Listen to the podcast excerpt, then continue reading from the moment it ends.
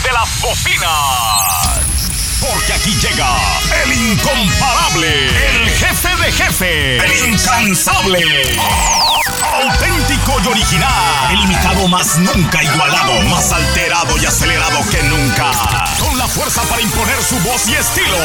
Es el momento de escuchar al más chipocludo. Vaya, hasta que apareció el señor. Quiero platicar un rato con unos amigos. Y uno de ellos se llama Don Tequila, ¿no? Este es el podcast de Trujo. El podcast de Trujo. Por trujo.com. Agárrate, pariente, que aquí comenzamos. Bueno, el fin de año está muy cerca. Y yo tengo que hacerles una confesión. Los gringos tienen una expresión muy particular para la confesión que yo tengo que hacerles a ustedes. Aunque honestamente no sé cómo empezar. La expresión de ellos es pop the cherry. Today a guy popped my cherry.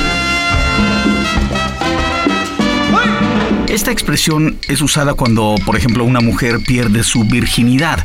Me reventaron el barrito. O pagaron por mi descorche. Me desfloraron. They popped my cherry. No quisiera sonar alarmista nada más porque sí, pero en la vida de una persona hay cosas más importantes que el dinero. Por lo menos en mi vida hay cosas más importantes que los coches de lujo, incluso que la belleza física de un individuo o de una mujer. Siempre imaginé que cuando llegara el momento de perder mi ingenuidad y reemplazara esa ingenuidad por una verdad tan dura, tan dura, como la de pasar, no sé, de ser un infante hasta llegar a ser un, bueno, pues, pues un hombrecito al menos, eh, por lo menos en ese sentido, iba a ser diferente. Está bien, pasaré a los hechos. Fui con mi familia a un restaurante de comida marina. No quiero decir mariscos porque solo escuchar la palabra marisco mm, se me pone la piel de gallina en este momento. Marina por las razones que a continuación narraré. Están más guapos de lo que pensé.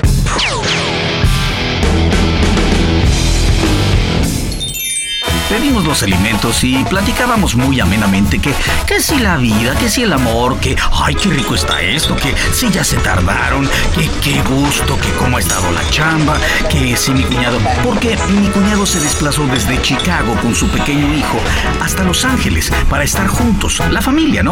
Su familia y la mía en este fin de año. Ya se imaginarán el clásico recuento de actividades, ¿no? Pero muy, muy a gusto.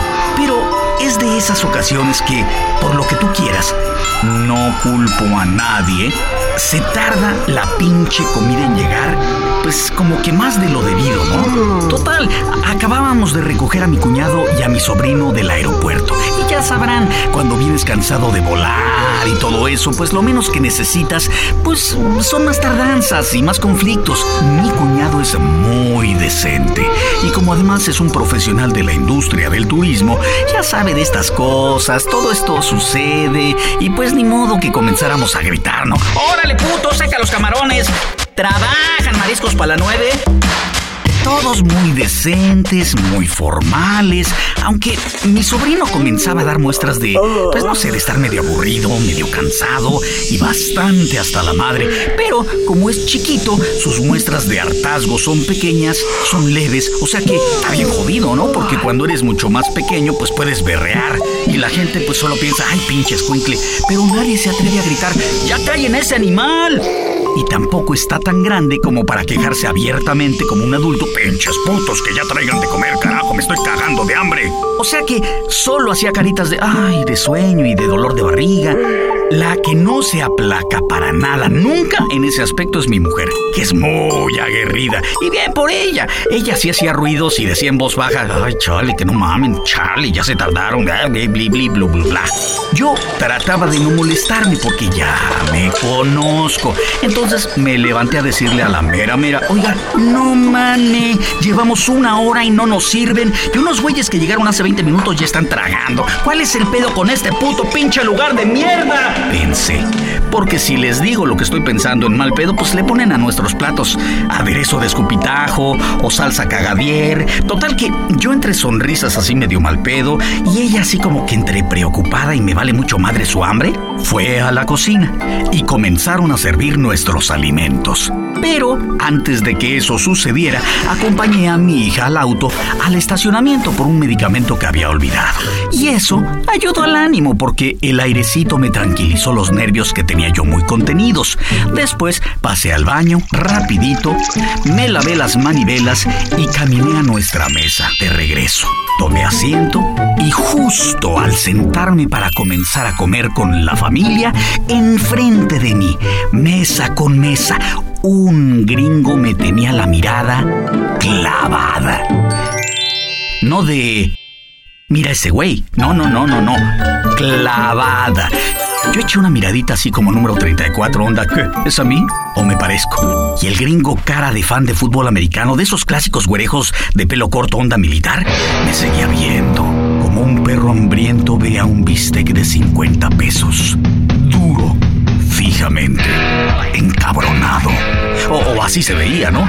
Porque yo qué chingados, ¿no? O sea, digo, entonces ya cambiando mi actitud y mi semblante fue más como, ¿qué traes, pendejo? ¿Qué o qué chingados o qué?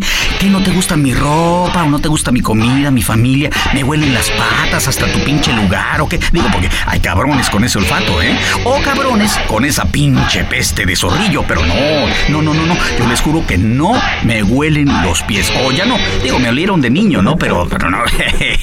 bueno, pero ¿por qué me estoy disculpando? Bueno, el que mucho se disculpa, algo debe. ¿Que no? Bueno, la cosa es que no me huele. Pues, este güey no me quitaba los ojos de encima. Chale, ya me veía yo madreándome con él en el estacionamiento y de pronto que me hace ojitos como de, órale, cabrón, vamos para afuera, vamos para afuera, cabrón. Y yo pensé, chale, sí quiere madrearse. Chale. Y yo con lo tranquilo que intentaba estar. Y de pronto se acerca la mano a la boca como quien come un elote con crema y quesito y chilito y con la lengua hacía como que el elote hubiera entrado en su boca, pero mmm, no se veía como que estaba comiendo elote.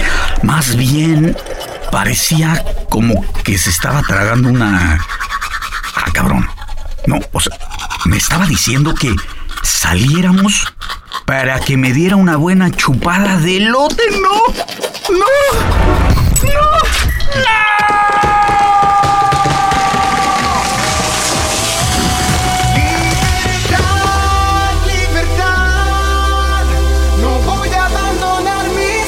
Yo no creía lo que estaba pasando y que me asomo un poquito más y estaba a su lado un niño como de siete años. ¡No mames! Solo quiero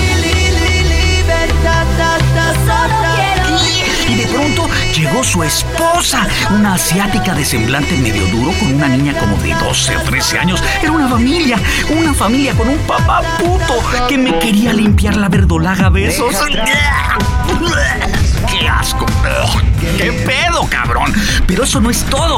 Alguien o los dos papás eran sordomudos porque yo podía ver cómo platicaban con señas. Todos, toda la familia. No sé si él o ella o los dos, pero cuando el mesero vino, él sí se comunicaba con señas. O sea que él sí era sordomudo. Ni siquiera me iba a dar unas palabras de aliento de, ay papito o ay qué rico. Nada, iba a ser una mamada sorda, silente, violenta.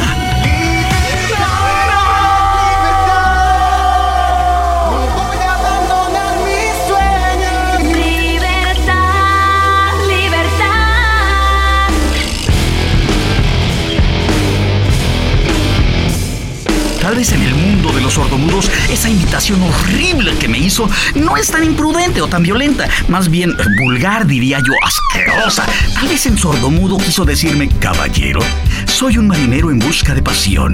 Sus formas me atraen, su bigote me llama. Quisiera llevarlo a la cama, pero no, no, no, no, no, no, no creo. Para mí que solo me dijo, ¿te la puedo chupar? Vamos, vaquerito. Mm. Siempre esperé que llegara una princesa azul a conquistar mi corazón. Pero llegó a media tarde en un Red Lobster frente al hipódromo en Los Ángeles, un gringo sordomudo, sin clase, sin dinero, frente a mi familia y frente a su familia. Perdí la virginidad de la sorpresa en el amor a primera vista. Me mostró que hay todavía muchas cosas que ver en esta vida. ¿Qué pasó, hijo? Está tinito, nada más atiende por el frente. Ay, te asusté. ¿Se me sacó de onda? Ay, tan machote que te mira. Híjole, creo que ya se me quitó el hambre. Aunque ustedes no lo crean, les deseo un feliz año nuevo. Pidan que el 2012 me ayude a olvidar y a superar la pérdida de mi virginidad mental. feliz 2012. Bye bye.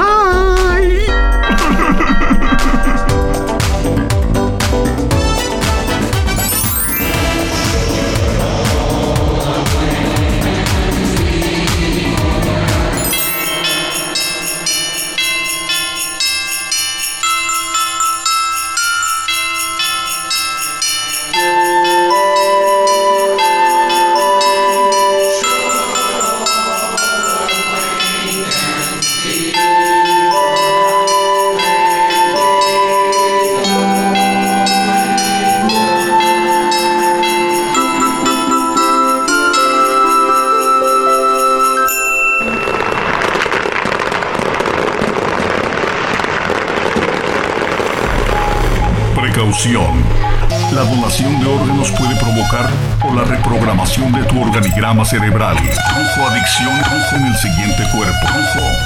Precaución. Trujo adicción, el podcast de Trujo. 607 Studios. Desarrollos creativos en audio y video.